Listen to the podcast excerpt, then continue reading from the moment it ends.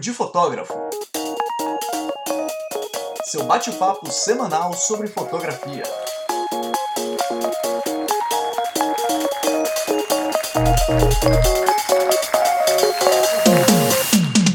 Olá, papudos! Sejam bem-vindos a mais um episódio do Papo de Fotógrafo. Eu sou Rafael Petroco. Eu sou a Ana Cariani. E hoje nós vamos falar de marketing mas de um marketing um pouquinho diferente. Você já pensou em usar memes e GIFs na sua comunicação com o cliente? Pode parecer meio bobo, né? Mas a nossa convidada de hoje vai mostrar como isso combina muito com o estilo e com o que ela quer passar para o cliente, e isso funciona muito bem quando ela usa as redes sociais ao seu favor. Então, antes de falar com ela, vamos para as mensagens depois preste muita atenção neste bate-papo.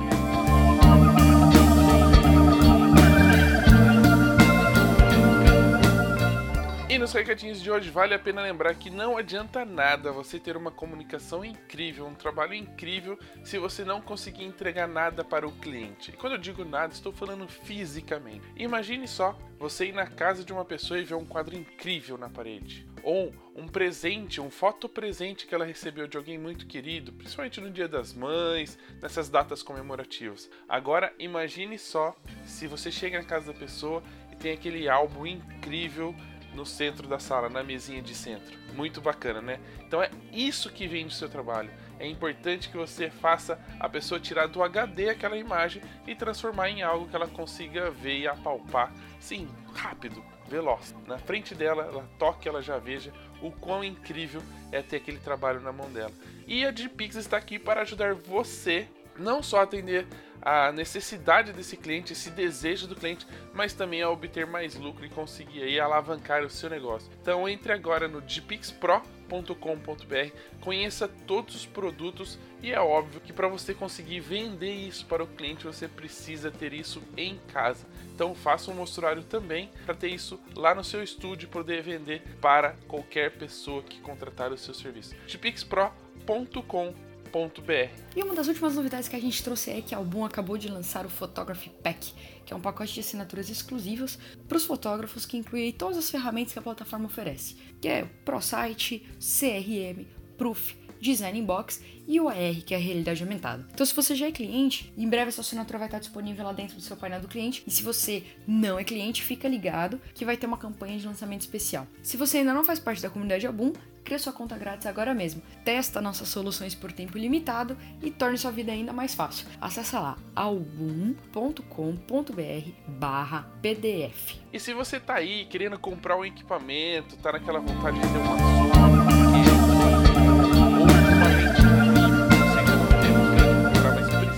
fazer um job, lembrando que a movilocadora.com.br tem aí disponível para você poder usar para aquele job ou até mesmo testar em algum job para ver se realmente vale a pena comprar o equipamento. Porque às vezes você compra para fazer uma coisa e depois não usa mais. Então você aluga, faz o trampo e depois devolve. Olha que simples, fácil, rápido e muito mais barato. Então entra lá movilocadora.com.br, conheça todos os serviços que a Move oferece. A galera é super gente boa, atendimento é incrível e os equipamentos são sempre top de linha e sempre chega novidade lá. Lançou lá fora, os caras estão trazendo para cá para você ter a oportunidade de testar e usar em algum job. Combinado? Então entra lá movilocadora.com.br.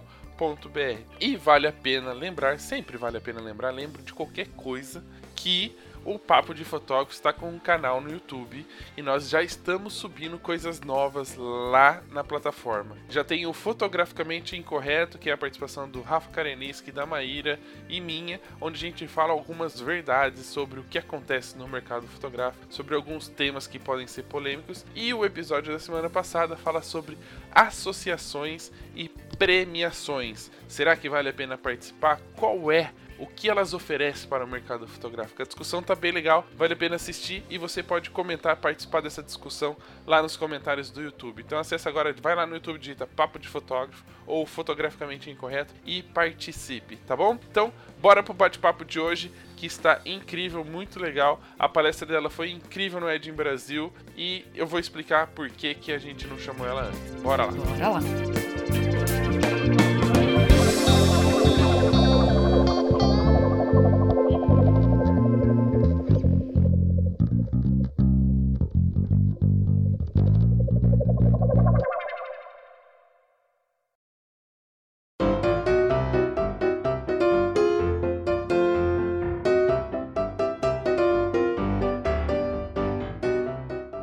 Então o nosso bate-papo de hoje, antes que você ouvinte pense, ah, mas só gravar agora porque a palestra dela no Ed em Brasil foi um sucesso. É mentira. A nossa convidada está aqui para provar que nós já tínhamos combinado antes, que o tema era exatamente da palestra dela no Ed em Brasil, porém, por questões contratuais, nós não poderíamos gravar antes. É ou não é, Fer? Gente, que chique, né? Questões contratuais. que peso. Já estava tudo certinho. Muito chique eu no papo de fotógrafo.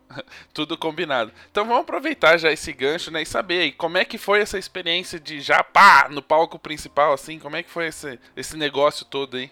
Nossa, foi surpresa para mim, né? Eu não esperava. Quando eu recebi a ligação da Marcela, na verdade a gente demorou uns dias aí para conseguir se falar, mas eu já imaginava alguma coisa. Falei, ah, deve ser alguma coisa de palestra, né? Mas o que que era eu não sabia. Mas assim, jamais ia passar pela minha cabeça palco principal. E quando ela me falou que era palco principal, sério, eu tremia igual vara verde, eu parei de respirar. Eu falei, meu Deus, como assim, gente? Eu peguei o bonde andando e já fui direto na janelinha.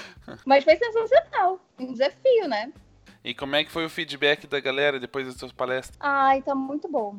Tá muito bom. A galera tá mandando mensagem no Instagram, o pessoal falando aqui. Porque, assim, o elogio por elogio é uma questão de, de alimentação de ego, né? E eu acho isso muito perigoso. Mas a galera falando que, tipo, cara, você me inspirou a continuar a encontrar o meu caminho, essa sacada que você deu aqui, eu vou incluir no meu negócio, isso vai me ajudar. Isso é muito maneiro, né? Saber que o que a gente fala, o que a gente acredita pode agregar positivamente na vida e no trabalho de alguém. Essa é a parte mais sensacional. E sem dar spoiler do bate-papo de hoje, você aplicou um pouquinho das técnicas que você aplica com o seu cliente para preparar a palestra para essa galera? Então, eu poderia ter usado um pouco mais de memes. a rainha dos Na GIFs. palestra, sim. Porque em todos os meus meios de contato com os meus clientes tem meme para tudo que é lado, né? Mas sim, é o mesmo caminho. Então vamos falar disso e vamos deixar que as pessoas entendam por que a gente tá falando dos memes durante o bate-papo. Aproveitando aqui, já que é o começo desse bate-papo, conta um pouquinho da sua história.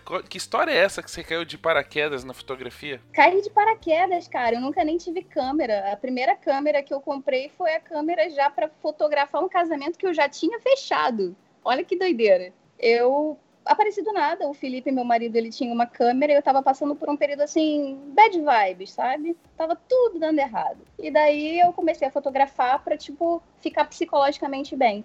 E amei. E eu, através do casamento dessa minha amiga, né, que eu era a convidada com a câmera, eu super sou compreensiva com eles, porque eu vim disso. Aconteceu do nada. Ela gostou das fotos, postou no Facebook, a cerimonialista repostou, uma outra noiva viu me pediu orçamento, eu falei, quer saber? Vou que vou, tentei tanta coisa, não deu certo. Agora esse negócio tá caindo no meu colo aí, deve ter alguma explicação. Vou arriscar. E tô aí, há seis anos. É, isso é uma coisa legal, né? A gente vê hoje muitos profissionais reclamando, falando de pessoas que estão entrando no mercado, de pessoas que aparecem no meio da festa com uma câmera fotografando. E se a gente for conhecer um pouco da história de uma galera aí, tem mais ou menos esse começo, né? Tinha uma câmera em casa, aproveitou o casamento de um parente ou de um amigo e, e saiu para fotografar fotografar. Como é que é a sua relação, sabendo da sua história, né, vivenciando isso e conseguindo alcançar aí um palco principal de wedding e sucesso na carreira? Como é que você lida com esses convidados intrusos durante a festa? Ah, eu tenho, eu sou uma pessoa paciente, né? Eu tenho paciência com eles, eu tenho paciência com os convidados com o celular, porque, por exemplo, do convidado com a câmera, né? Tanto a profissional ou o convidado com o celular eu acho que a intenção deles não é de atrapalhar a gente, sabe? A intenção deles é de viver uma vida normal, que hoje em dia a gente quer tirar foto de tudo, né? A gente vê uma coisa acontecendo na rua, a gente olha a cena através da câmera no celular. Então, eu não vejo isso de maneira negativa, como, ai meu Deus do céu, essa pessoa tá me atrapalhando. É um reflexo muito da era que a gente vive, né? E o convidado com câmera que tem realmente interesse de entrar na profissão, eu dou super apoio, porque, cara, eu vim disso, né? E pessoas pessoas me ajudaram muito, profissionais me ajudaram muito. Então, se eu estou onde eu estou hoje, se eu estou conseguindo assim alcançar cada vez mais os meus objetivos, é porque eu fui acolhida. E a gente retribui, né? E como é que foi a reação do fotógrafo que estava no casamento quando você começou a se intrometer ali no meio e sair fotografando tudo? Cara, então, ele era nosso amigo e ele super me acolheu. Aí ele falou assim: não, vambora. Eu tinha uma, na verdade, o Felipe, né? Ele tinha uma 1855 que eu achava que era o supra-sumo da tecnologia. Aí quando ele me mostrou a 70, 200 dele, eu falei, meu irmão, agora ninguém me segura. Quando eu peguei aquela lente, eu que sou pequenininha, né, meus... a lente quase do seu tamanho. A lente te pegou, né, quando você... Não, gente, eu, 1,50m, com uma 70, 200, eu abaixava, a câmera batia no chão. eu tinha que ter maior cuidado. Mas, tipo, ele me emprestou o equipamento dele. Foi maravilhoso, assim, eu, eu fui muito acolhida, as pessoas me ajudaram muito. É, bacana, pelo menos para quem tá começando, se vai fazer isso, né, ser convidado e vai aproveitar fotografar, é importantíssimo conversar com o fotógrafo do evento, né? Sim, sim. Eu falei com ele antes, ele super me acolheu, eu fui com ele, ele me emprestou equipamento, me emprestou câmera, foi maravilhoso. E assim, tem espaço para todo mundo, né? Então, quanto mais a gente se ajudar, quanto mais a gente se motivar para que cada um descubra o seu caminho, melhor fica para o nosso mercado, né? Para todo mundo. Ah, e assim, se você conhece a pessoa, você tem o um jeito de entrar em contato, acho que não custa nada, né? Você perguntar. É você muito, vai, provavelmente vai ser muito mais bem recebido você perguntar se você pode ir fotografar, se você não atrapalha tal, do que você chegar e ir fazendo, né? Sim, exatamente. Eu já passei por algumas situações assim que os noivos me avisaram previamente de que teria um convidado que gostaria de tirar umas fotos. Aí, antes de tudo, eu identifiquei quem era, fui lá me apresentar, falei, ó, oh, se você precisar de alguma ajuda, sei lá, qualquer coisa, depois trocar uma ideia, só vamos organizar direitinho aqui posicionamento, para ninguém atrapalhar ninguém, tipo, eu não atrapalhar a foto que tu quer fazer, você não atrapalhar a foto que eu quero fazer se a gente vai junto, vai bem, né? Mas teve é, momentos assim de que eu não sabia que teria o convidado com a câmera e que lá no casamento eu identifiquei. Aí, tipo, eu também vou me apresentar. Falei, ah, você tá fotografando? Você gosta de fotografia? Qual é que é? Vamos trocar uma ideia. E daí a coisa flui. De boa, eu nunca tive problema. Eu tive, assim, uns contratempos com convidados com o celular, né? Teve uma tia que chegou para mim, cara, esse dia foi muito engraçado. Ela chegou, tá, era na saída de Sparkles, do, com os noivos. Teve um convidado iluminado que espetou o meu popote, meu bombozinho, com aquela vareta que pega fogo, sério, quem merece. E na saída, tipo, correndo, que aquela pessoa na maldade, né, me queimou, a tia falou assim: Não acredito que você atrapalhou a minha foto. Eu falei, gente. Eu falei, não, tudo bem, eu, eu peguei a foto. Depois é só a senhora pegar com a noiva, tá tranquilo. É, existe ainda algumas pessoas que não têm noção de da complexidade que é o trabalho de um fotógrafo e que você está realmente ali trabalhando para o casal e não para agradar quem quer fotografar com o celular, né? Sim, mas às vezes eu penso assim, tipo, cara, acho que a galera não faz de maldade, é falta de conhecimento mesmo, tipo. Ou de noção, é, falta de conhecimento e noção. É, tipo, não tem noção, mas não, eu não vejo assim uma ruindade, tipo, caraca, seu bosta, atrapalhou a minha foto. Eu pelo menos tento levar mais de boa de vez em quando dá um estressezinho, irrita, sim, irrita. A gente quer socar a cara da pessoa, quer socar a cara da pessoa, mas vamos no flow. Então conta pra gente um pouquinho dessa história. Como é que foi aí você nem ter câmera e já fechar um casamento? Foi doideira, né? Assim, eu pensei assim, gente, a minha sorte, eu não ia fazer isso se eu não tivesse uma rede de apoio. Então, um amigo meu, ele já era fotógrafo e ele também trabalha. Gente, eu não sei se eu contei isso lá no End Brasil, mas eu, Fernanda Suete, eu já entrei foto e filme, entrei com os dois pés na porta.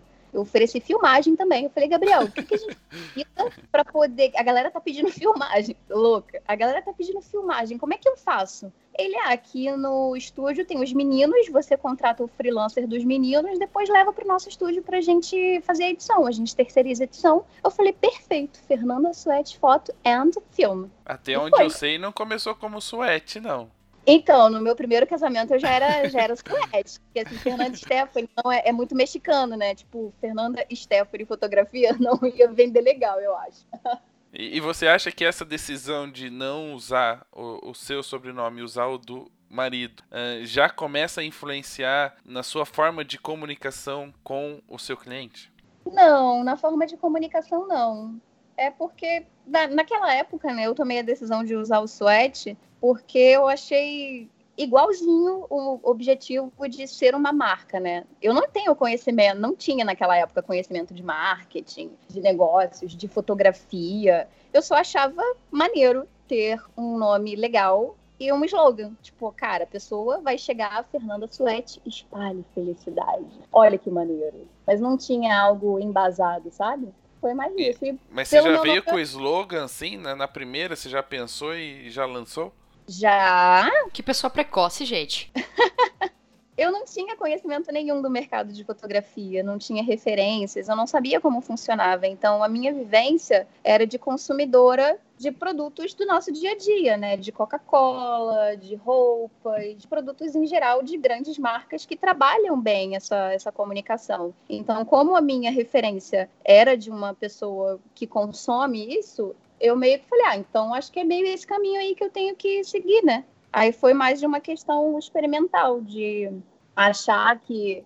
Porque na real também eu tinha poucas fotos, né? Eu tinha 12 fotos e um iPad. Eu falei, cara, como é que eu vou chegar lá na reunião com 12 fotos e um iPad? Sendo que tem galera aí que tem álbum, que tem site, que tem tudo. E eu cheguei agora do nada com 12 fotos um iPad. Então, meio que na minha cabeça, eu precisava criar todo um terreno e as minhas fotos fossem tipo a cereja do bolo. Tipo, essa pessoa, eu sei que a proposta dela é essa daqui, e as fotos estão super coerentes com a proposta dela, com o que ela quer me oferecer. Era mais ou menos isso. E o slogan era pra, tipo, ah, Coca-Cola tem, Nike tem, eu também quero ter. Pensando grande já, né? O tamanho é pequeno, mas o pensamento. Cara, eu viajo muito, eu sou muito imaginativa.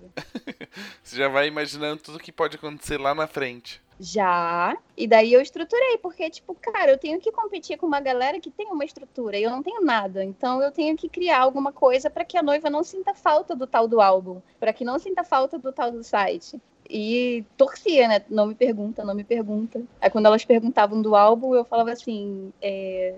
então, vai chegar daqui a dois meses.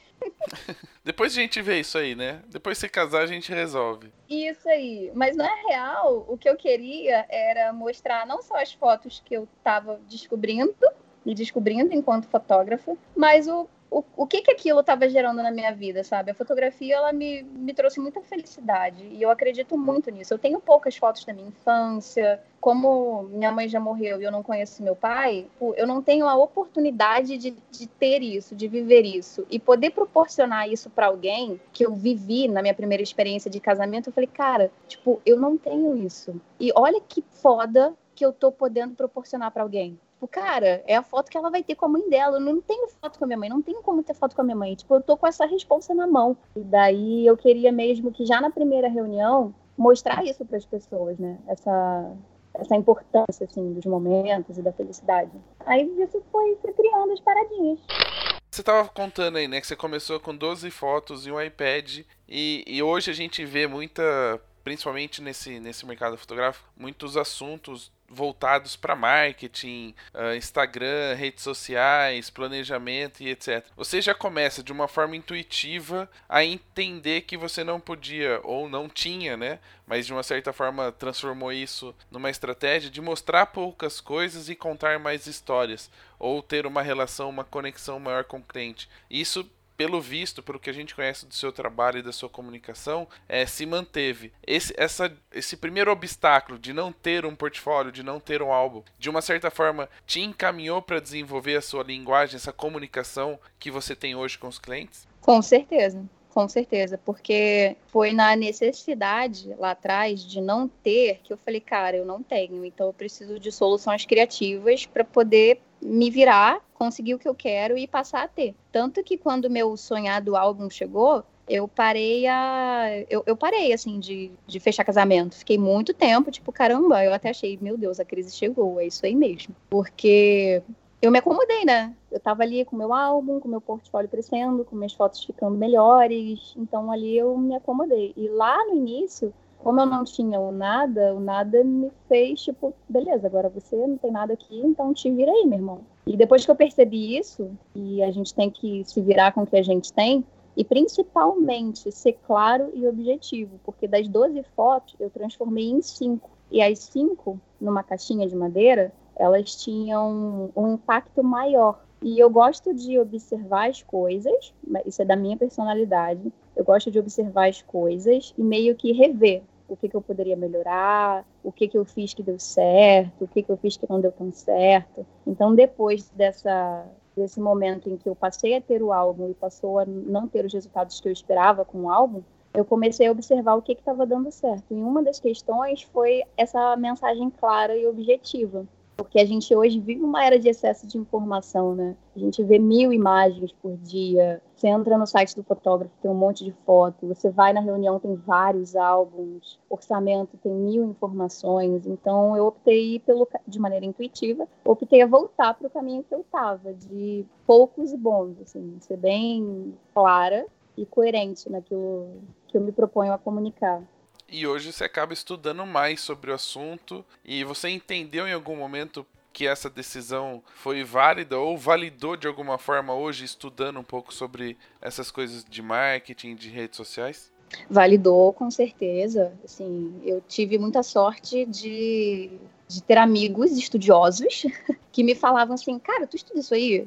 Eu falo, não, pô, só vou experimentando, vou, vou me virando aqui com o que eu tenho. Tipo, cara, você faz, você tem umas ações que, que são, que tem um negócio aí que, que exemplifica isso, que tem uma base teórica para isso. E daí foi aí que eu descobri o marketing, foi aí que eu descobri o marketing de serviços também, que eu gosto muito de melhorar cada vez mais a minha prestação de serviço, não só em atendimento, em estratégias de comunicação, mas na prática mesmo do, do nosso trabalho. Prestador de serviço de fotografia. Às vezes é chato colocar assim, né? Mas no fim das contas a gente presta um serviço. E com esses meus amigos estudiosos, a Bárbara e o Rafael Vitoriano. O Rafael Vitoriano, inclusive, da Casaba Filmes, ele estava no Edim Brasil. Eu comecei a descobrir um mundo onde eu podia estudar, ter o conhecimento né, daquilo que eu estava fazendo e novas coisas eu pude criar, porque a criatividade, eu acredito muito que vem da conexão com o conhecimento. E eu vivi isso com esse negócio da minha vida fit. Fui ser fit, né? Falei, tá, agora quero fazer reeducação alimentar, vou fazer comidinhas fit. Fui no mercado, confundi repolho com alface. Eu falei, gente, como assim? Eu cheguei em casa e queria fazer uma receita de alface e eu trouxe um repolho. Só que, na real, eu não conheço os legumes e verduras. Eu não sei quem eles são. Como é que eu vou fazer uma comida maneira, né, criativa, se eu não conheço nem quem são os legumes? Então, meio que validou isso, né? Que a criatividade vem da conexão com o conhecimento. Então, quanto mais eu estudei sobre marketing, mais eu me dediquei a isso, melhor eu pude criar as coisas, né? Porque é tudo através do, do conhecimento. Não, e é legal porque eu, eu uso mais ou menos essa questão da, né, você falou da comida fit, eu uso isso para fotografia no sentido de quanto mais você conhece as ferramentas que você tem disponível, mais criativo você é. E, e gosto de usar e gosto de usar o Senna, por exemplo, uh, para exemplificar eh, essa teoria, porque assim tem uma corrida que ele correu praticamente com a sexta marcha. E ele só conseguiu correr com a sexta marcha porque ele entendia de pilotar, entendia da pista e sabia que hora que ele poderia acelerar e frear para não precisar mudar de marcha, né? Então, ou seja, ele conhecia o carro o suficiente para correr uma corrida inteira em sexta marcha e subir no pódio. Então, quando a gente fala de fotografia e você está usando a comida como exemplo, você só consegue fazer o prato ou a comida boa se você conhecer os ingredientes e como preparar ele para ter uh, o resultado que você busca. Exatamente. Mesmo que seja intuitivo. Minha avó fazia uma comida ótima, mas era na base da intuição. Uhum. Na base da prática também, né? Porque da se a prática. gente não pratica, já era. Tua avó deveria fazer comida sempre. Então, quanto mais você pratica, mais você melhora, né? Isso é verdade. E como é que você faz para transformar, por exemplo, você usou como referência né, a Coca-Cola e a Nike. Como é que elas influenciaram você nesse processo de é, comunicação, de entendimento do mercado, de como você queria colocar a sua marca diante dos clientes? A minha principal inspiração foi a Coca-Cola. Além de eu ter um relacionamento intenso com ela, hoje em dia em processo de, de cura. Tamo junto. Estou num processo de cura, mas a Coca-Cola me inspirou muito por ser algo que eu consumia muito. E por ser um refrigerante que é um veneno, na realidade, né? Faz um mal do caramba, mas quando você pensa em Coca-Cola, você pensa em felicidade, você pensa em momentos felizes com a sua família, em almoço de domingo. Então, olha, o quão impressionante é a comunicação da marca, né? Eu, quando penso em Coca-Cola, quando eu bebo uma Coca-Cola, eu só sinto coisa boa, aquela de garrafa de vidro, então, pelo amor de Deus, Nossa, é felicidade. Garrafa... Melhor coisa do mundo. Não é? Geladinha. Sensacional. Então, eu quis isso, né? Eu falei, cara, eu quero assim, passar para as pessoas aquilo que realmente eu quero transmitir, que eu acredito, que é a felicidade também. Tanto que a Coca-Cola até mudou o slogan agora, é Sinta o Sabor. Mas antes era Abra Felicidade. E o meu é Espalhe Felicidade. Bem aí parecidinho, né? E Ou seja, era realmente você, isso. Pra Coca-Cola é. é abra felicidade, você espalha a felicidade. Ou seja, você comprava Coca-Cola de 2 litros e dividia com a galera que tava em volta. Sucesso. Melhor impossível. Melhor combinação não há.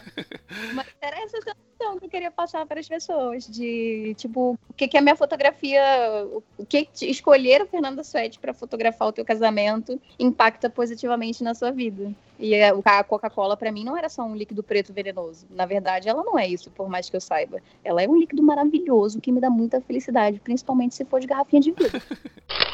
E, e, quando a gente fala de Coca-Cola, é óbvio que a gente fala de um produto, né? Algo tangível, algo que a gente consegue pegar, experimentar, ingerir e que isso dá a sensação física uh, de felicidade. Mas quando a gente fala de fotografia, a gente está falando principalmente de casamento, de algo que é intangível, né? A pessoa está contratando Sim. algo que ela ainda vai ver, ou seja, ela já está pagando algo que ela nem sabe como é que vai sair. Como é que é esse processo seu de comunicar isso com o cliente e fazer, e fazer com que ele acredite no seu trabalho, na sua, no seu olhar, na sua linguagem? Então, essa é uma parte 2 que já veio depois dos meus conhecimentos de marketing, né? Pela fotografia ser intangível, promessa de algo futuro, e hoje a gente vive uma era em que as pessoas estão cada vez mais imediatistas com relação a fotos, né? Tipo, stories, você posta 24 horas, então semana que vem, se eu postar coisa da Jim Brasil, vai ter galera que vai falar, caraca, já passou, tipo, ou muda, entendeu? E a era que a gente vive hoje é muito isso. Então é cada vez mais desafiador você mostrar para a pessoa o valor do nosso trabalho, né? Que é memória. Que todos nós, a gente trabalha com memórias. Isso é meio óbvio quando a gente fala de fotografia, né? Só que certas pessoas dão valor, certas pessoas não dão valor. E a maioria das pessoas hoje não dão o devido valor, assim, essa questão da memória. A gente só vai saber quando, quando já era, né? Quando o tempo já passou. Então, vindo nessa, nessa questão de, de era, né, do que a gente vive, eu pensei, como a fotografia é promessa de algo futuro e a pessoa só vai receber isso depois que o casamento acontece, mas ela só vai sentir os efeitos realmente positivos das memórias ao longo do tempo, eu preciso ter a minha comunicação baseada no presente.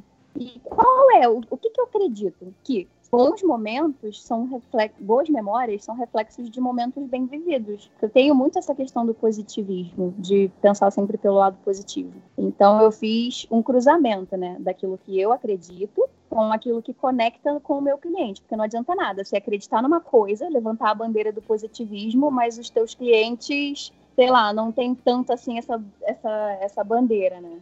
Então tem que fazer o cruzamento, tem que caber certinho. Então, coube, encaixou aquilo que eu acredito com aquilo que conecta com o meu público, aquilo que eles compram a ideia. E daí eu desenvolvi toda a minha comunicação baseada em momentos presentes. O Espalho Felicidade é muito baseado no viver o hoje. Cara, vai lá no teu casamento, aproveita tudo, relaxa, porque ó, alinhamento com os fornecedores está ok, a gente trabalha em equipe, não te estressa, vive o momento que eu estou prestando atenção em tudinho e ó, tua memória relaxa que, que passar. É muito isso, porque ela só vai sentir os, os reflexos da memória ao longo do tempo. Aí entra um parte 2, que é o espalhar felicidade ao longo do tempo. Mas a minha comunicação é baseada no hoje, no presente. Mas o espalhar felicidade ao longo do tempo são as memórias daquele dia maneiro pra caramba que eles viveram. Mas é focado no hoje.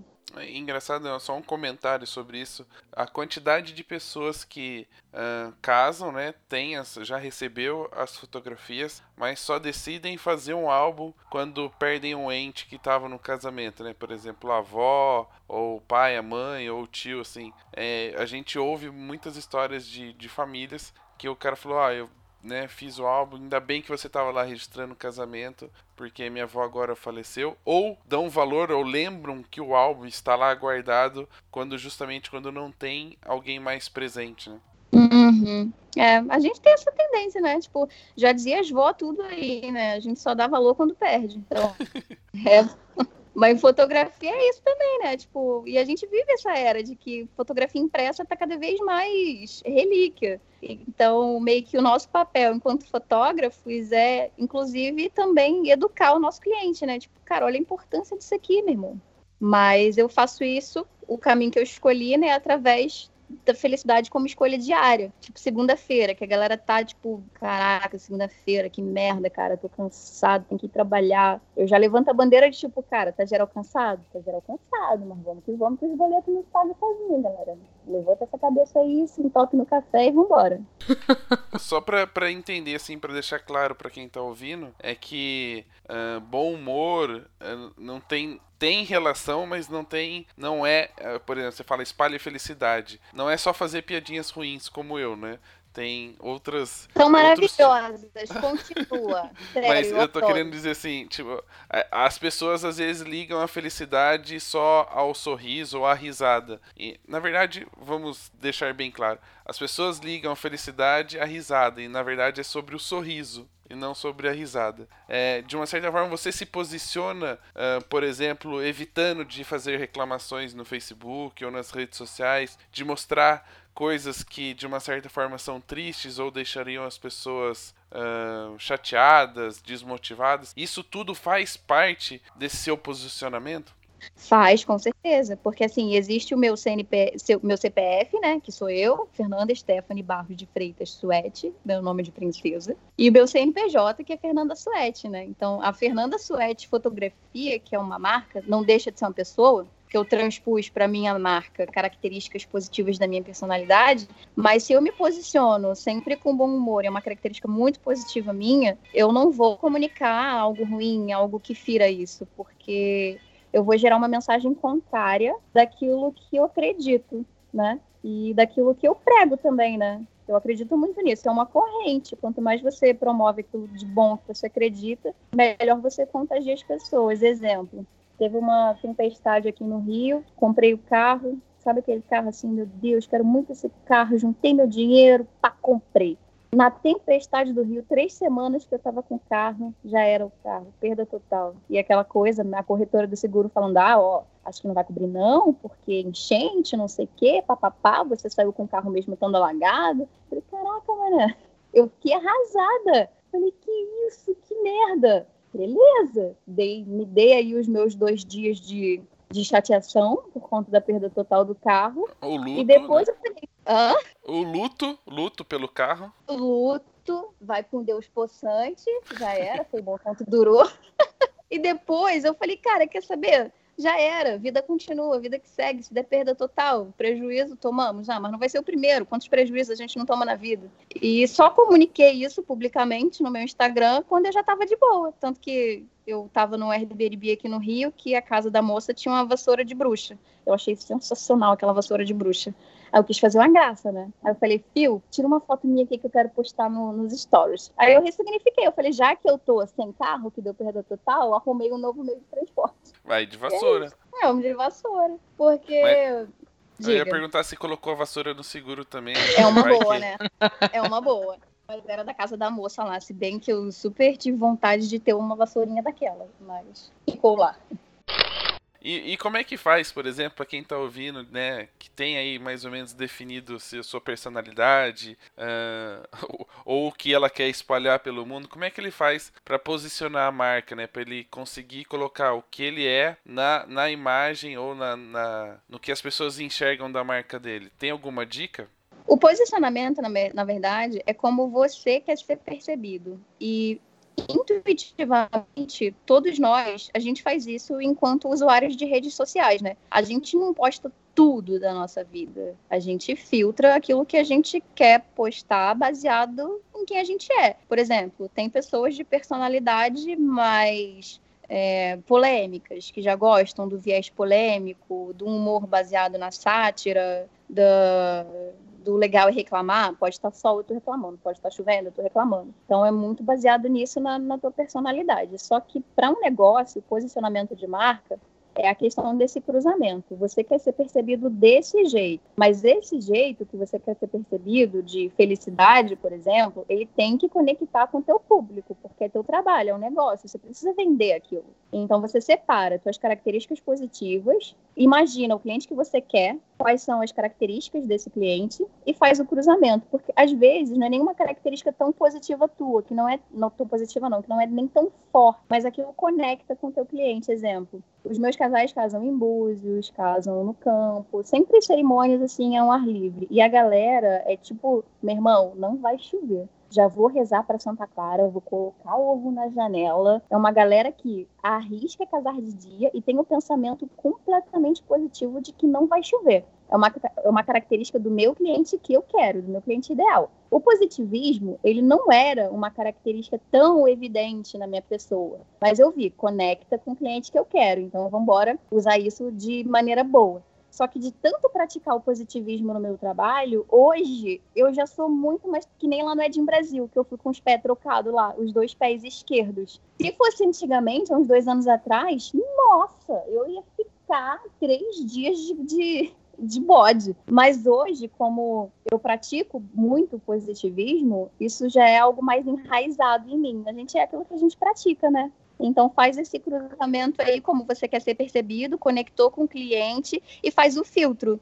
Escolhe assim a maneira que você quer ser percebido, faz um resumo disso, cola na parede e pergunta: "Isso que eu vou postar aqui no Instagram conecta com a maneira que eu quero ser percebido?" Exemplo: eu postar um momento muito introspectivo, uma foto mais solitária, algo mais dramático, para eu comunicar esse tipo de imagem, eu preciso de uma legenda que meio que humorize aquele momento. Para mim, é comunicação da minha marca. Não é tudo que eu produzo fotograficamente que eu vou mostrar, tem que ser compatível como eu quero ser percebido. Mas, por exemplo, o cliente, ele recebe tudo, tudo. Cada história tem sua particularidade, né? É, e na verdade é, tem que existir o registro do momento, né? Para qual a gente foi contratado. Exatamente. Primeiro de tudo é o respeito pela história daquela pessoa, pelo sentimento que ela está tendo ali naquele momento e cumprir o meu papel. Mas para minha marca, eu vou comunicar só aquilo que é coerente com aquilo que eu acredito, que eu prego, né?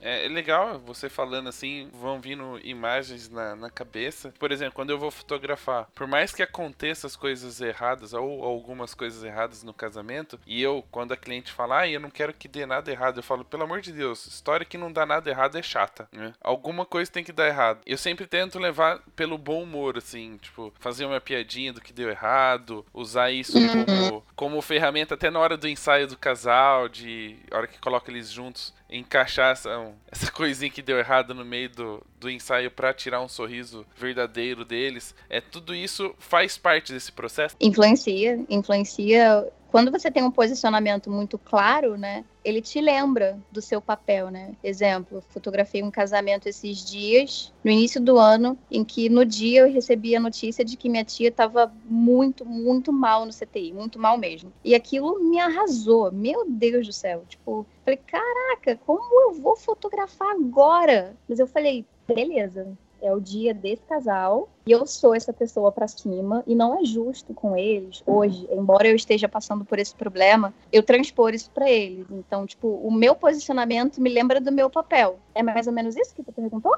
Sim, sim, faz parte também do, do, do que está acontecendo, sim, não só na comunicação, mas do dia, na prática, digamos. Ah, tá. Então, aí do que está acontecendo é meio que eu acredito num conjunto, né? A fotografia é muito quem você é, fala muito sobre seus medos, sobre suas positividades, sobre sobre você, né? A consciência do, do seu eu, de quem você é mesmo. Mas não só isso, a consciência que você tem do outro e não quem o outro é pelo que ele é, porque acho que é difícil pra gente, né? Tipo, ah, essa noiva é desse jeito, tipo, uma verdade absoluta. Não acredito nisso. Eu acredito na consciência que a gente, enquanto fotógrafos, tenha daquela pessoa, daquela história. Então é muito importante a gente conhecer essas pessoas, as motivações, por que elas estão casando, os gostos. Isso influencia na maneira que eu fotografo. Eu procuro permear as coisas, né? Deixar o meu olhar fluir mas super considerar aquilo que é importante para essa pessoa, né? O que é relevante para ela, porque afinal eu estou fotografando para ela.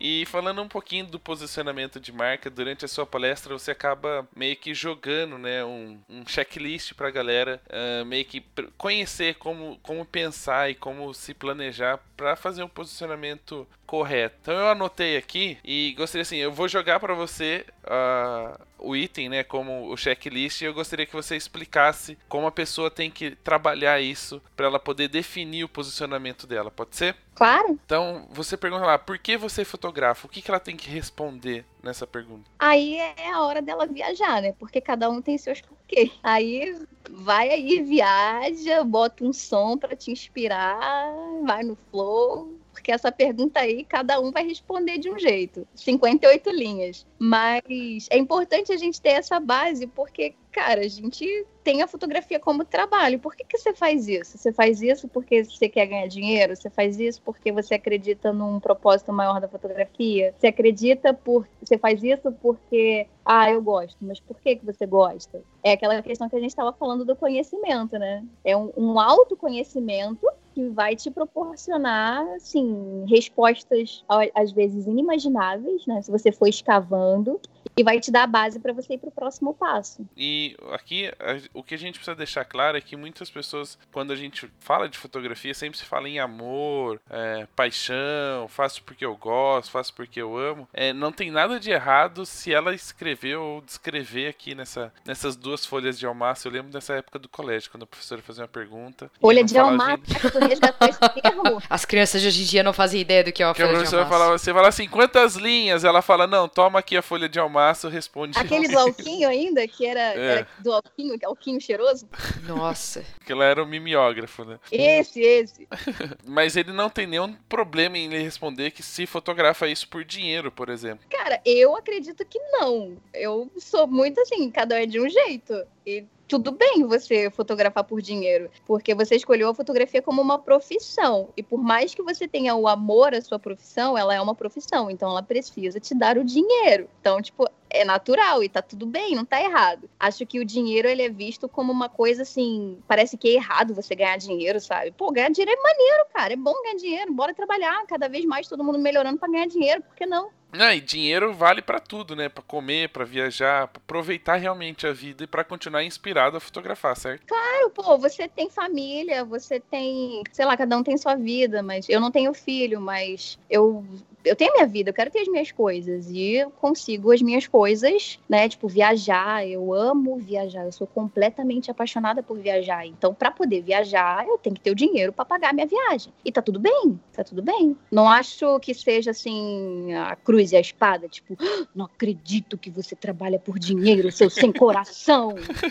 seu vilão. Claro que não. Coração cara. de gelo, coração de pedra. É, não, e cada um acredita numa coisa diferente. E assim, até que eu falei na palestra sobre a Roberta Tavares, que durante um tempo isso ficava martelando em mim, sabe? Até com relação ao que eu comunico na minha fotografia. Porque eu seleciono muito as fotos que eu posto baseada no meu posicionamento. E tem muito essa, essa coisa de fotógrafo, né? Tipo, ai, olha essa foto que a pessoa postou, meu Deus do céu, nada a ver. Mas às vezes tem fotos que eu acho pica das galáxias, maravilhosamente belas, mas eu, cara, não, não é compatível com o meu posicionamento, eu não vou postar só pra ganhar like, like de fotógrafo, tá ligado? Então, tipo, eu, é meu trabalho, a fotografia é meu trabalho que me dá dinheiro. Então, que me permite viver aquilo que é um loop infinito de positividade. Eu acredito nisso. Tenho a fotografia como ferramenta de conexão com as pessoas, a minha, a minha visão dela. Através da fotografia, eu conheço gente maneira pra caramba, conheço as histórias delas. Tenho uma missão muito bacana que é proporcionar pra pessoa aquilo que eu não tive. Isso me motiva muito, porque, cara, eu ia querer muito, muito ter uma foto com a minha mãe para poder lembrar. Mas eu não tive. E eu posso fazer isso por alguém. Então, tipo, cara, isso é sensacional. E também, quanto melhor eu faço meu trabalho, quanto melhor melhor eu me posiciono, quanto mais estratégia eu tenho, aumenta a minha potência profissional. Aumentando a minha potência profissional, mais dinheiro eu tenho. Mais dinheiro eu tendo, mais eu viajo. Mais eu posso investir na minha carreira, mais eu posso investir nos, nos meus equipamentos, por exemplo, em escritório. Enfim, tem fundo de reserva que eu posso melhorar cada vez mais o meu trabalho. Então as coisas estão interligadas. E você sabe que nós acabamos de quebrar um paradigma aqui neste programa, né? Por quê?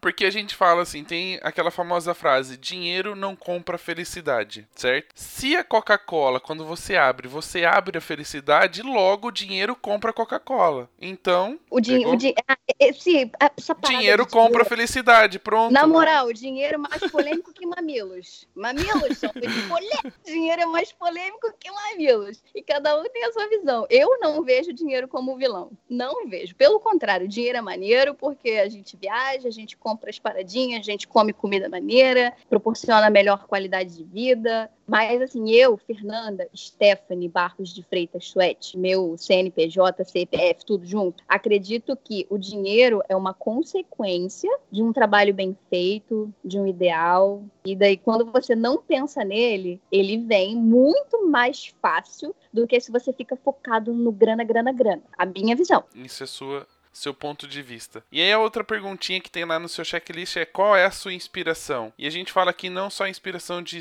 de fotógrafos que a gente segue no Instagram, certo? Pô, a minha inspiração, cara, é desenho animado. Tanto que o Espalho Felicidade veio do Vida de Inseto. Tem algumas fotos que eu faço que eu lembro do Rei Leão. A minha forma de comunicação nos stories é Turma da Mônica, porque, confesso, eu não sou uma pessoa leitora, sabe? Ler livros, assim, eu falo, Fernanda, o negócio vai é figurinhas, quadradinhos. Cara, meu marido até, até zoa, tipo, ele vai comprar os livros que ele gosta de ler, ele compra os livros dele, daí ele compra pra mim, tipo, o gibi da Turma da Mônica, e eu fico super feliz, porque eu amo, amo ler Turma da Mônica. Agora, ler um livro assim, tipo, aqueles livros de, sei lá, arte de ligar o foda-se, e não sei o quê, eu, tudo áudio. Ler não me motiva a ler, não. Estou tentando, é algo que eu estou melhorando, mas o que eu leio, o que eu tenho prazer de ler é história em quadrinho. E isso, se você for olhar legal, super reflete na minha comunicação do Instagram, né? Que eu faço altas historinhas. Então, cada um tem suas inspirações, né? E a gente fala isso de inspirações em qualquer área, né? Em qualquer área.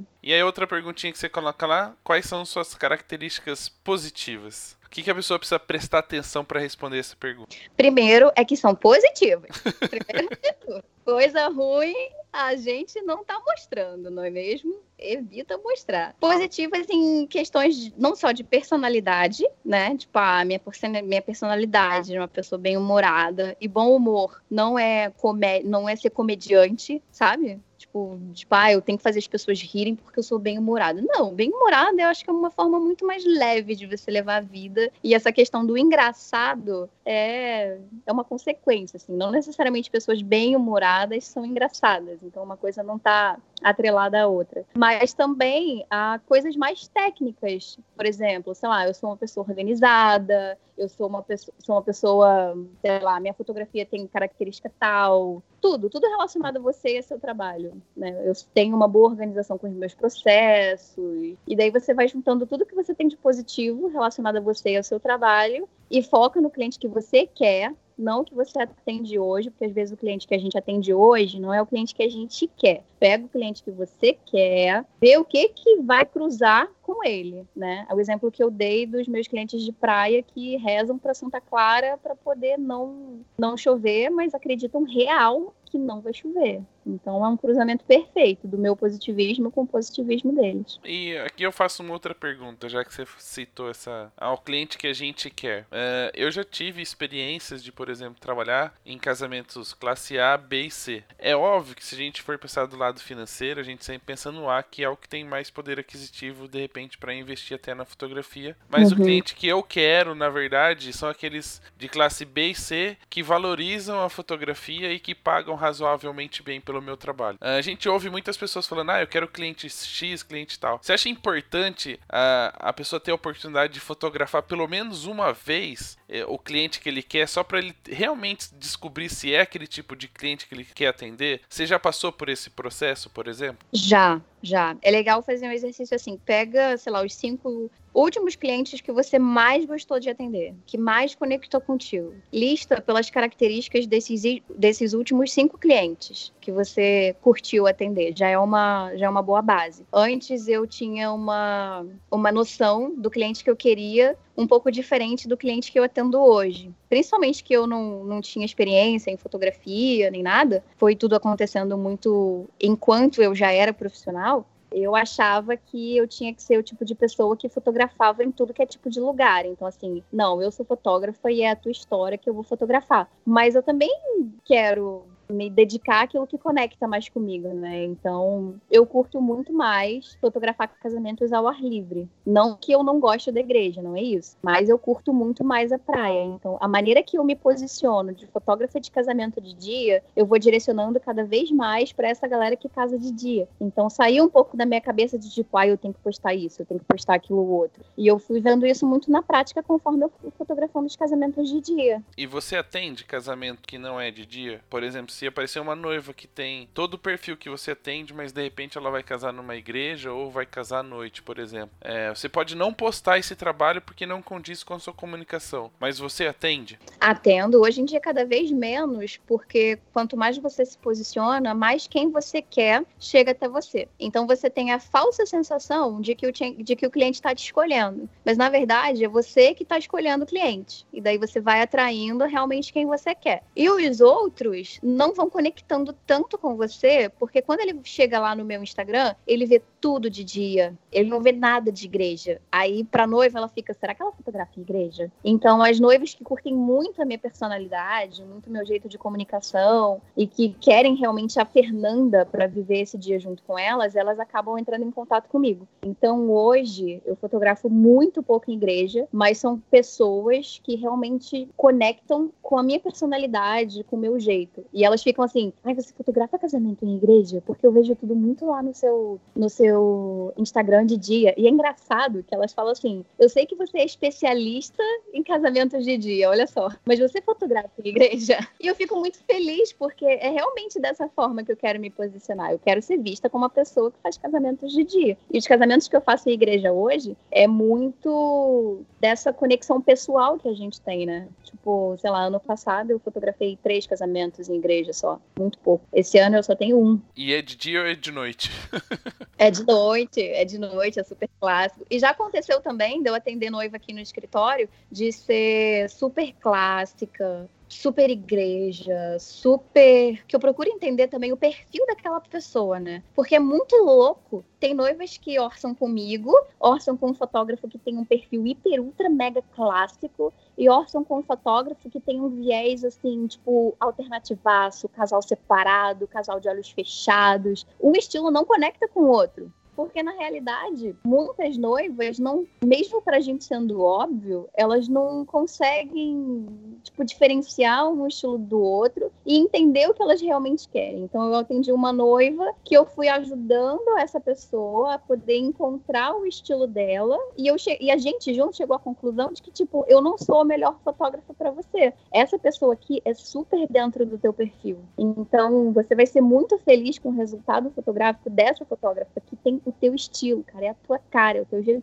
teu jeitinho porque na verdade é algo que vai ficar para aquela pessoa e ela tem que ser muito feliz com a escolha dela. Então eu não quero um contrato, sabe? Eu quero uma pessoa que realmente conecte comigo. E daí era uma noiva de um perfil super clássico, de igreja, de fotos clássicas, posadas, retratos de família, assim, tipo vários. E não é o meu perfil, embora eu faça essa parte protocolar. Então é importante a gente ver também que determinados clientes não são para gente. E a gente não é para aquele cliente. Mas em momentos de crise, se você for uma pessoa flexível, vale a pena atender, né? Cara, para mim não vale, porque eu já passei por, por experiências que não deu certo. Então, assim, é... cada um sabe onde o calo aperta. E eu não critico ninguém por, de repente, atender cliente que sabe que não é o perfil, que sabe que não vai, não vai ser o melhor casamento, né? Fornecedor-cliente. Mas eu já passei por experiências que eu sabia que não era minha cliente, eu sabia que o meu estilo fotográfico não era para aquela pessoa, a gente seguiu junto e foi problema. Então, assim, hoje a minha postura é essa. O mundo gira, né? As coisas são diferentes, cada era é uma era, Hoje eu não faço isso, pretendo continuar não fazendo, mas cada um sabe onde o calo aperta. E tá tudo bem se você faz. Mas eu já tive muito problema quando eu insisti numa coisa que eu sabia que não ia dar certo. É, não, cada um sabe realmente onde o calo aperta. Eu falo isso porque uh, eu ouço muitas pessoas subirem no palco e falar: ah, você tem que atender só seus clientes. E de repente a gente tem visto aí muitos fotógrafos não falindo, mas encontrando problemas financeiros justamente porque entram nesse processo de não, só vou atender quem cliente que é, é, meu perfil, meu perfil, e às vezes eles nem sabem qual realmente é o perfil do cliente e acabam deixando as oportunidades aí de pelo menos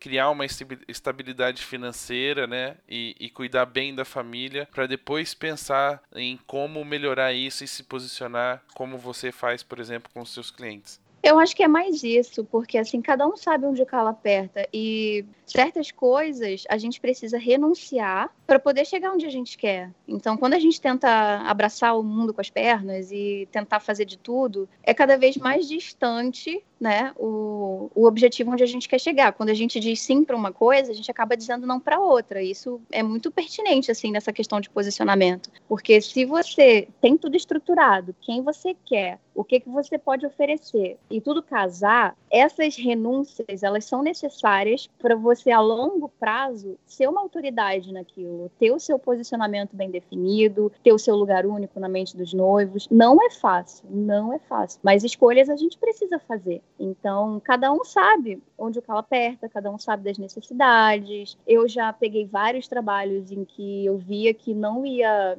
não ia dar sucesso essa parceria e realmente não foi sucesso a parceria, mas eu precisei passar, inclusive, por esses processos para poder perceber que hoje, por mais que eu precisei durante um tempo fotografar menos casamentos, dar um passinho para trás para hoje ter dado esse passo para frente e para as noivas me verem como tipo especialista em casamentos de dia, muitas coisas eu tive que renunciar. Então é uma questão de escolha individual mesmo, sabe? Da pessoa pensar e tipo, cara, o que, que eu quero para minha vida? Vale a pena eu renunciar isso agora? Não, mas se eu renunciar isso agora, cara, eu tô precisando dessa grana, então eu vou dar meu jeito aqui, vou pegar esse trabalho. É aquilo, cara, cada um sabe onde, onde, onde, onde o calo aperta. Mas eu acredito muito que pra gente chegar em algum lugar, pra gente se posicionar, posicionamento é decisão, é, é dizer sim e não. Então algumas renúncias a gente precisa fazer. Agora cabe a cada um realmente se questionar sobre isso.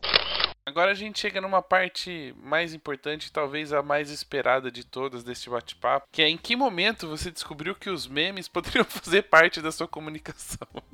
Cara, sabe quando? Quando o Instagram cortou os GIFs. Sabe que o Instagram veio com aqueles stickers? Uhum. Pô, eu, eu, fiquei apaixonada naquele negócio. Eu falei, meu Deus, eu queria tacar sticker em tudo, tudo. Aí, do nada, da noite para o dia, o senhor Instagram sacaneia a gente, sem aviso prévio, tirando os stickers da gente. Como assim, Instagram? Você nem avisa. Eu falei, tá, o que, que eu vou fazer para continuar com esses negócios? Aí fiquei pesquisando GIFs, aplicativo de GIFs. Sei lá, de repente algum layout que eu possa possa inventar um negócio aqui e subir para o Instagram. Eu, eu, eu tenho essa coisa, sabe? De tipo, tem a necessidade, beleza, tô na necessidade aqui, mas vambora se virar com essa necessidade aqui. Eu fiquei carente demais quando o Instagram tirou os stickers. Aí eu descobri um aplicativo chamado Giphy, eu acho que é Giphy que pronuncia. Eu acho que é Giphy mesmo, que é com Y, é G-I PHY, para quem já quer saber qual é o nome do aplicativo, é esse aí. Isso, GIF. Galera que gosta dos GIFs, anota aí, GIF. Você baixa no celular o aplicativo, aí você digita em inglês, que é melhor. Eu, I don't speak English, então eu vou sempre no Google Tradutor e coloco lá qual é a palavra que eu quero. Tá, ok. Essa dica de usar, procurar pelo, pela palavra em inglês, ela fez no meu workshop de como usar GIFs no Stories. Não é uma dica boa? Ótima, fui eu que passei. Você, eu, eu não vi essa, mas eu, olha, estou aqui para dizer que é real, procure em inglês. E daí, foi você que me passou essa? Foi, lembra que você falou que eu, que eu usava muito bem os GIFs dentro das imagens, que eles saíam de, trás das montanhas. Olha falta de memória, eu tinha esquecido. Rafael Petroco, publicamente venho por meio deste canal te agradecer o meu muito obrigada. De nada. Sério, porque em inglês, cara, faz toda a diferença, principalmente no GIF. No Instagram eu não eu não uso muito os stickers de lá. Às vezes eu procuro em português mesmo, dá, dá legal. Mas no GIF, em inglês, faz toda a diferença. Tu digita lá em inglês, aí aparece vários GIFs. Aí eu fui testando. Aí eu salvava no celular, salgava, salvava o GIF direitinho, subia pros stories, salvava só a imagem. Eu falei, que que é isso, cara? Descobri um aplicativo chamado Unfold, que eu acho que a maioria da galera deve conhecer. E você coloca tanto foto quanto vídeo e o vídeo funciona, né? Se você usa outro aplicativo, às vezes nem tem opção de subir vídeo. ou GIF. Aí o Unfold dá direitinho. Aí eu falei, então beleza, agora já tenho aqui como continuar com os GIFs animadinhos, mesmo o Instagram tendo sacaneado toda uma população. E daí foi aí que surgiu os GIFs. Aí quando é, voltaram, o Instagram voltou, aí eu falei, ah, agora, agora eu vou usar os dois, porque tá maneiro pra caramba esse negócio de GIF aqui. Acabou virando a forma de me comunicar, porque nem todo dia a gente tá afim de botar a cara ali, né? Tipo, ah, não, acordei minha cara hoje, ah, não tô legal, não tô afim de aparecer, mas a gente tem uma mensagem para comunicar. E esses danadinhos comunicam melhor do que a gente muita coisa. A gente tava falando, né, eu e você, Petro, vambora fazer um workshop só com GIF. só com GIFs. Eu ensino a técnica de busca e você ensina a aplicação no contexto do storytelling. Aí, Ó, que bonito, ficou até bonito, ficou até bonito a, a descrição do, do método. Usando GIFs e memes no contexto de storytelling. Que coisa incrível. Aí, nosso workshop vai bombar. Vai, vai. E, e, falando um pouquinho desse processo, a gente sabe que hoje o Instagram acaba se tornando um dos maiores meios de comunicação e que existem duas formas de usar, né? O feed como portfólio, como cartão de visita e o story justamente para essa comunicação mais veloz e humanização do processo. Como é que você diferencia isso, né? Por exemplo, quando você escolhe uma foto para ir para o feed e quando você vai trabalhar a comunicação para mostrar como foi esse casamento, como foi o seu trabalho dentro desse casamento no Stories. Como é que você faz essa separação? A maneira que eu trato o feed é muito mais uma coisa já pronta, né? Tipo, a foto já, já ali. Não sou de postar muito coisas aleatórias, entre aspas, no feed. Eu posto mais as fotos do casamento e tal. E nos stories, bastidores, nos stories é tudo. E, por exemplo, eu pego uma foto, uma foto que tá no feed, nos stories eu vou contextualizar aquela foto, eu vou criar uma historinha dela. Sei lá, toda segunda-feira eu posto uma mensagenzinha, tipo, positiva. Aí eu pego fotos que condizem com a mensagem que eu quero e vou criando uma história em cima de uma história já pronta, sabe? Não sei se tá dando pra acompanhar, mas sei lá, ontem, ontem foi segunda, né? Foi. Ontem eu postei da questão, tipo, dos pequenos gestos, que um ato seu pode fazer a diferença no, no, dia de alguém. Aí daí eu peguei uma foto de um casamento, uma foto de outro casamento, uma foto de outro casamento, para criar uma história só. Então no feed eu não faço isso. Eu sempre deixo lá se eu postar de repente um álbum com várias fotos, é, são só as fotos do mesmo casamento. Nos stories eu acho que a gente tem essa liberdade maior assim de comunicar, né? A gente e o legal é quando você se diferencia também parando de só postar, postar por postar, né? Quando você realmente agrega alguma coisa de positivo no dia da pessoa, porque a gente é bombardeado de imagem o dia inteiro. Então, se de repente você só posta por postar, para mostrar para alguém a tua foto, ela pode ser confundida no meio de uma multidão, mas se você tem essa postagem de maneira criativa, com a tua personalidade também, coerente com a tua personalidade, com o teu público, com o teu posicionamento, as chances de destaque são maiores, né? Eu fico pensando assim, por exemplo, eu vejo você postando a foto no feed, por exemplo, e depois quando vai pro Stories, eu tô acompanhando, é, normalmente tem alguma coisa sacaneando você mesmo trabalhando, ou, ou as pessoas estão junto com você. Como é que é a resposta do público para esse tipo de conteúdo mais making off assim. É, existe uma interação, existe uma interação maior, é, a galera curte, às vezes a pessoa espera que isso aconteça, fala, pô, mas no meu casamento você não se divertiu? Como é que é a resposta do público? Sim, Primeiro, é teste, né? Eu fui testando. Eu chegava no casamento e eu não sou muito de postar durante um casamento, porque eu tô envolvida com as paradas lá e eu sou do tipo de pessoa que eu não dou conta de mil coisas ao mesmo tempo. Então, tipo, se eu tô trabalhando, eu tô trabalhando, depois eu vou postar no stories, porque eu vou me embananar. Eu sou. Se eu tô falando no telefone na rua, no celular, eu paro de andar. Ou eu falo ou eu ando. As duas coisas para mim não dá não. Então essa questão de postar nos stories durante o casamento, eu tenho um pouco de dificuldade. Então, baseado já nesse meu perfil, eu ficava pedindo pra galera, tipo, ah, tira a foto aí depois me manda. Então eu falei, pô, tem que criar uma sequência aqui que eu tava nesse casamento, né? Então eu acabo fazendo uma novelinha de bastidores. Acabo me zoando, zoando a equipe. Eu não mostro, tipo, embora seja bom a galera fazer isso, postar decoração, marcar os fornecedores. Não faz muito o meu perfil assim, de chegar no casamento, mostrar as paradas, dar certo para vários fotógrafos. Eu não tentei ainda fazer isso, mas a galera curte muito as minhas novelinhas que eu faço com os próprios fornecedores do evento. Eu mostro muito mais as pessoas envolvidas do que o, o resultado do trabalho das pessoas envolvidas. E daí eu fui testando e a galera começou a interagir muito com esse tipo de, de stories, assim, de postar depois que o casamento acontece e fazer meio que uma sequência entre um story e outro. Que a galera, tipo, vê um, aí a sequência do um, desse um, tá no próximo. A sequência do próximo tá no outro. Então a galera meio que fica curiosa para acompanhar o final desse dia, né? Mas eu descobri isso testando. E isso, de uma certa forma, entra naquela estratégia de fazer diferente do que os outros fotógrafos têm, têm feito normalmente? Sim, porque a gente tem uma facilidade que a gente é usuário do Instagram, né? Então, independente de trabalhar com o Instagram, a gente consome o Instagram. E enquanto usuária, eu às vezes estou passando os stories tiro de um para o outro, passo de um para o outro, de uma pessoa para outra, mas a sensação que eu tenho às vezes é que, tipo, sei lá, nem mudou a pessoa, porque o estilo, o jeito que bota a letra, os GIFs mais utilizados, é tudo muito assim, muito igualzinho a forma de comunicação das pessoas. E é legal quebrar padrão, né? Então, você identificar o jeito que a galera está se comunicando, de maneira geral, assim, e o que, que eu posso fazer de diferente em cima disso para poder ter um destaque? Eu vejo alguns fotógrafos também, eu também faço isso, tipo, quando eu faço quadradinho de perguntas, quando eu coloco alguma coisa, assim, que eu quero divulgar com texto, eu coloco o fundo amarelo, sempre o fundo amarelo. Então, isso já também é uma marca, assim, aos pouquinhos, as pessoas vão, tipo, me associar à cor amarela, sabe? A cor amarela foi a cor que eu coloquei no fundo do meu slide. Então, eu acho legal você fazer diferente, mas também criar algo que marque o jeito que você faz que a pessoa vê, de repente, a cor amarela. Esses dias eu até perguntei para uma amiga minha. A gente estava vendo essas coisas de cores, né?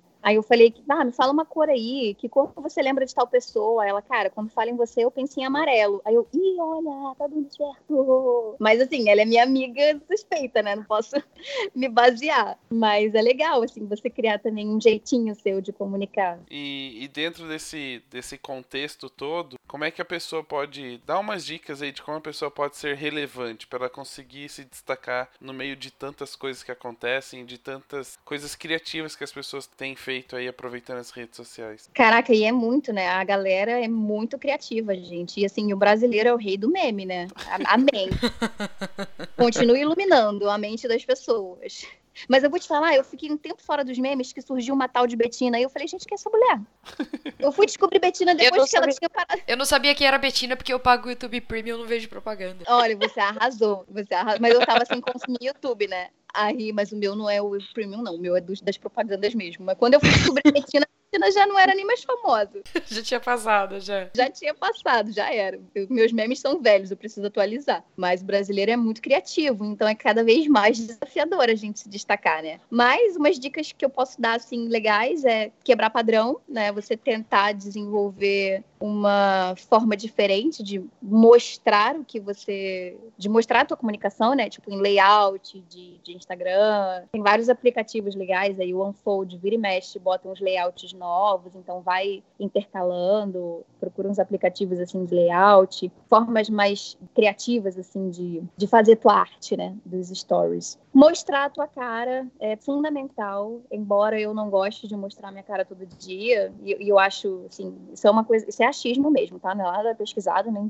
estatisticizado, não. É achismo. Eu acho que, tipo, enjoa você ficar vendo a cara da pessoa todo dia. Todo dia você tá lá vendo a cara da pessoa, a pessoa falando. Eu, enquanto consumidora, eu não curto. Tipo, se você tá colocando a tua cara todo dia, falando todo dia, eu vou enjoar de você em duas semanas. Então, eu procuro dar essa. ter um movimento, né? Bota a cara, some um pouquinho, bota um meme, faz um layoutzinho, para gerar um, um movimento bacana, né? Até uma dica boa que eu vi esses dias pesquisando no, no YouTube sobre questões de stories. Teve uma menina que eu vi o vídeo dela e ela tava falando assim, cara, você que grava muito vídeo, não grava sempre no mesmo lugar. Faz umas quebras. Tipo, grava o vídeo agora na parede amarela, aí no próximo você já muda para outro fundo, você já muda para um outro fundo no próximo vídeo. Eu achei isso sensacional e é realmente isso, né? De você ter essa dinâmica, assim. Você posta sempre a tua cara, sempre no mesmo fundo, sempre falando, A pessoa Parece pode. que é sempre o mesmo assunto. Exatamente. E a pessoa que tá ali te seguindo, te acompanhando, tipo, pode não te assistir. Porque 15 segundos é eternidade nos stories, né? Então, eu uso os memes principalmente por isso. A era que a gente vive, cara, é muito importante você avaliar. A gente vive na era que na internet bomba meme e na internet bomba polêmica. Como eu não tenho viés polêmico e eu sou a louca dos memes, eu falei, opa, vou utilizar isso aqui então de maneira positiva, porque eu transmito a minha mensagem e conecta muito mais com as pessoas, porque é uma era que favorece isso. Mas daqui a pouco já vai ser outra coisa, então a gente vai ter que aí, uh, se virar para poder acompanhar. Mas Então já polêmica, sei o esquema. É fazer um post polêmicos com memes. Aí, meu irmão, aí vai voar. É- É o melhor dos dois mundos. É o melhor dos dois mundos. E é real, cara. Polêmica e meme na internet é o que é o que bomba, é o que a gente. Opa! Menina, tu viu que fulano falou? Que babado! Até quem não curte polêmica vai ler o teu post, o teu post polêmico. E falando um pouquinho de. A gente tá falando muito de produção, de comunicação e etc. É, existe uma- um processo, uma parte do processo muito importante. E que ele tem que ser meio que a, a- fechar com chave de ouro todo esse processo de posicionamento, de comunicação e de conquista dos clientes, que é a entrega. Como é que você trabalhou o Espalha Felicidade? Você foi distribuindo garrafa de Coca-Cola pra todo mundo ou você trocou um pouquinho, mudou e fez de uma outra forma? então, o es- o espalho eu queria, eu queria en- entregar e receber. Mas hoje estou no processo de cura, então me dá suquinho, e é isso aí. Mas o, o Espalho Felicidade, ele é trabalhado desde o início, né? Ele é trabalhado na- na- nas minhas redes sociais, que é uma forma mais diária de você transmitir a sua mensagem, no site, WhatsApp, e-mail, e na reunião presencial, que é aquele momento, assim, quando acontece, né? Porque algumas pessoas fazem online, mas na reunião presencial é a oportunidade que a gente tem de tornar todo esse intangível que a gente falou perceptível, né? Na reunião a gente tem a chance de colocar ali a cerejinha do bolo, porque tu tá tete a tete com a pessoa. E eu acredito muito que boas experiências, elas geram boas memórias. É muito espalho felicidade. Então, na reunião, eu me preocupo muito em proporcionar uma boa experiência para a pessoa. Uma reunião agradável. Na maioria das minhas reuniões, elas duram, sei lá, três horas e meia, quatro horas. Dificilmente eu faço uma reunião que dure uma hora e meia, por exemplo. E daí a gente vai batendo papo, fala sobre diversas coisas, vida. E no final da reunião, eu compartilho com a pessoa uma garrafinha que tem o meu dente de leão dentro, tem uma pétalazinha do, do dente de leão. E eu explico para ela o porquê do dente de leão, né? Qual é o significado do dente de leão, que é o significado da, fotogra da fotografia na minha vida. O dente de leão é uma coisa que você sopra, ele vai voando, ele sai espalhando por aí. Muito bonitinho, muito maneiro, mas o meu dente de leão, o meu espalho de felicidade, ele é tipo uma bússola. Ele tem um caminho certeiro que é a felicidade. É a minha conexão com a felicidade, é a fotografia. A fotografia me trouxe uma vida que eu não imaginei que eu fosse viver, que eu não imaginei que fosse possível. Que é uma vida de realização profissional, uma vida de realização pessoal e uma vida de acreditar realmente que cada um é de um jeito, cara. Cada um é de um jeito. Não adianta você querer seguir algo que você tá vendo, que você tem uma pessoa como referência e você acha que aquilo é para você também, porque não é. E a fotografia ela me trouxe essa descoberta, sabe? De eu posso ser eu e eu posso ter sucesso sendo eu. E eu compartilho isso com a pessoa, que a, o Espalho Felicidade, ela tem um destino certeiro, o Dente de Leão, que é a minha felicidade. E eu quero passar isso para todo mundo. Eu quero deixar com ela, independente se ela fechar comigo ou não. Porque, para mim, o meu trabalho tem um porquê maior. É um trabalho, é um trabalho que paga as minhas contas, tá tudo bem por isso, mas é uma oportunidade também que eu tenho de comunicar aquilo que eu acredito. Mas a, impor- a pergunta aqui importante é: se a garrafinha é uma garrafinha de Coca-Cola? Poderia ser. Poderia ser uma garrafinha de Coca-Cola e ao lado uma garrafinha do dente de leão com uma coxinha. Ai, a gente já vai viajar, né? uma coxinha. Se Bem que agora, até uma amiga minha comentou no meu Instagram, ela, cara, você tá trocando a coxinha pelo dadinho de tapioca, é isso mesmo? Eu falei, atualmente sim. Pô, dadinho tapioca é gostoso. Gente, quem inventou isso? Nossa, seja muito feliz, porque que invenção maravilhosa. Mas existe uma, uma justificativa para ser um dente de leão, porque muitas pessoas devem estar se perguntando, mas por que um dente de leão espalha felicidade, né? Existe, por causa do Flick, um filme da Disney, Vida de Inseto. E, nesse, e o Flick, cara, eu me vejo muito no Flick, porque ele é atrapalhado. E eu sou É, muito. o tamanho é praticamente o mesmo. Pois é, né? Do tamanho do inseto. o Flick, ele é piquitito e ele é atrapalhado, assim, ele é desajeitado. E eu sou muito, cara, estabanada. Nossa! Mas ele é um cara criativo e eu me considero também uma pessoa criativa e uma pessoa que quer enxergar as coisas diferente, né? Beleza, a gente tem esse, esse cenário atual hoje, mas como é que a gente pode melhorar o cenário de hoje? Eu sempre fui assim, e eu me vi muito no Flick, porque ele era super insatisfeito com o método de colheita das formigas, que, elas, que era super arcaico. O Flick queria inventar equipamentos para acelerar o processo. E o Flick era insatisfeito principalmente com o fato das formigas serem exploradas pelos gafanhotos, né? Elas tinham que colher lá as comidinhas e dar tudo para os gafanhotos. Ele não aceitava isso. Só que daí o Flick ninguém acreditava nele ali, né? Ele não tinha ajuda ali onde ele estava. E por ele ser um cadinho atrapalhado, ele fez uma merdinha lá um dia e ele saiu da, da colônia. Tipo, ele saiu da colônia e ele falou: não, cara, agora é, é, é, a vez aqui. Tipo, aqui na colônia eu não tenho apoio, eu tô sendo caçado, ninguém tá me entendendo aqui, eu não vou conseguir ajuda aqui e eu vou buscar ajuda. Eu vou, vou sair daqui, vou fugir daqui, vou buscar ajuda. E ele saiu da colônia com um dente de leão, com uma pétala do dente de leão. E essa pétala do dente de leão, que foi o meio de transporte dele para ele sair da colônia e ir até a cidade para buscar ajuda, que eram os insetos guerreiros, que não eram insetos guerreiros, mas tudo bem, no fim das contas deu tudo certo. O dente de leão foi a bússola do Flick para ele conseguir o que ele acreditava. Ele saiu de um lugar que as coisas não estavam indo bem, que ninguém acreditava nele, que ele não era, não era ouvido, e uma coisa que seria um bem comum, ele não estava conseguindo ser ele ali 100%, ele saiu dali, ele não desistiu. Ele saiu dali e foi correr atrás em busca daquilo que ele acreditava. E ele conseguiu isso. E essa é, esse é o dente de leão na minha vida, essa é a fotografia na minha vida, é uma bússola, é, é certinho para a felicidade, porque foi através dela que eu saí de uma vida que eu não estava feliz, onde havia muita descrença, onde eu achava que é, definitivamente não dá para ser eu, não dá para fazer as coisas do jeito que eu acredito. E quando a fotografia veio, eu vi que era possível. Não, cara, eu posso ser eu, eu posso fazer as coisas do jeito que eu acredito, eu vou correr atrás da minha felicidade. Por isso eu escolhi o Dente de Leão. Bacana, muito legal essa história e de uma certa forma, quando a gente entende né, o, o porquê, a gente consegue perceber isso também durante todo o trabalho. E uma, uma última perguntinha antes da gente passar suas redes sociais, terminar o bate-papo de hoje. Pode ser? Pode. Vai rolar um pesquisation depois desse que, que esse episódio for ao ar? Super! Gente, pesquisation! Caraca, eu vou ficar super curiosa para ver o que a galera achou, então vai ter que ter pesquisation. Com certeza, com vários memes de pesquisation. Vários memes e GIFs. Vários memes e GIFs. Galera, participa lá do pesquisation. então, pra galera poder participar e responder o Pesquisation, passa suas redes sociais pra galera poder acompanhar, conhecer um pouquinho mais do seu trabalho e participar aí das enquetes que rolam nos stories. Sim, galera, me segue lá. Curte, comenta, compartilha, participa dos pesquisations e todas as enquetes. É, o Instagram, arroba S-U-H-E-T-T, foto. Passa o quê? Site? Telefone? Me liga? Me manda um telegrama? Pode passar o site, Facebook. O meu site é fernandasuete.com e o Facebook, muito. Aí, nem vai no Facebook. Nem recomendo. Faz três anos que eu não coloco nada lá. É Fernanda Suete Fotografia, mas assim, não tem nada lá.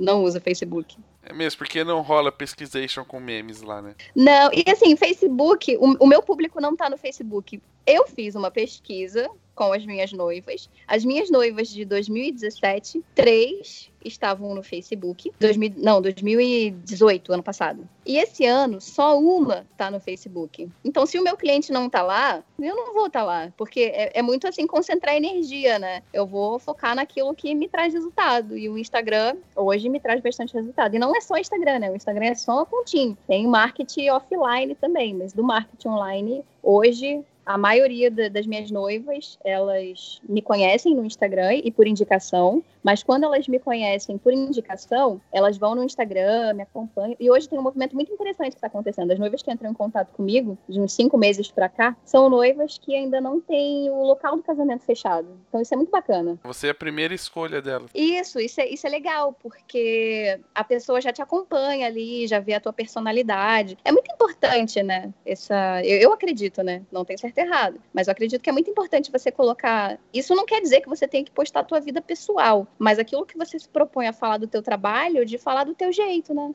Exatamente. E já é um filtro. Ou a pessoa vai gostar de você, ou ela vai te odiar, ou ela vai cagar na tua cabeça. Isso não seria odiar também? É, é só ignorar, nem fede nem cheira. Tipo, ah, Então- ah, quem é essa pessoa? Ah, sei lá, ah, não gostei dela, não. Mas tem pessoas que te odeiam, que são haters. E É, tem pessoas que te amam. Graças a Deus eu tenho poucos haters. Mas eu já tive alguns que eu falei, jovem, tira esse ódio do seu coração, não faz bem não. Ouça esse programa. Ouça esse programa, veja como eu sou legal. Assim, tipo, cara, quem gostar de mim gostou, quem não gostar não gostou também. Tipo, eu também não gosto de todo mundo, não é mesmo? É mesmo. Então Mas- deixa por, por aí, senão a gente vai começar a citar nomes. É, assim, Aí vai começar a ficar perigoso. verdade. Vamos encerrar o episódio. não, mas lá no Instagram eu já uso isso, tipo, real, assim. Eu tenho uma foto que é a foto, uma- acho que é a mais famosa foto. Eu falo, gente, eu tenho outras fotos, tá? Não é só essa foto que eu tenho, não. Muito obrigada. Que é a foto dos cachorrinhos fazendo amor na praia. A gente vai colocar no post para as pessoas poderem ver. Coloca. E essa foto dos cachorrinhos fazendo amor na praia, eu coloco na minha proposta de orçamento. Tipo, já li, ó, capa praticamente. Fala, meu irmão, minha praia é essa aqui. Bora junto? Curte também? Então, fechou. É nóis. Então é nós e um grande abraço e até o próximo episódio. Até, obrigada, amei participar.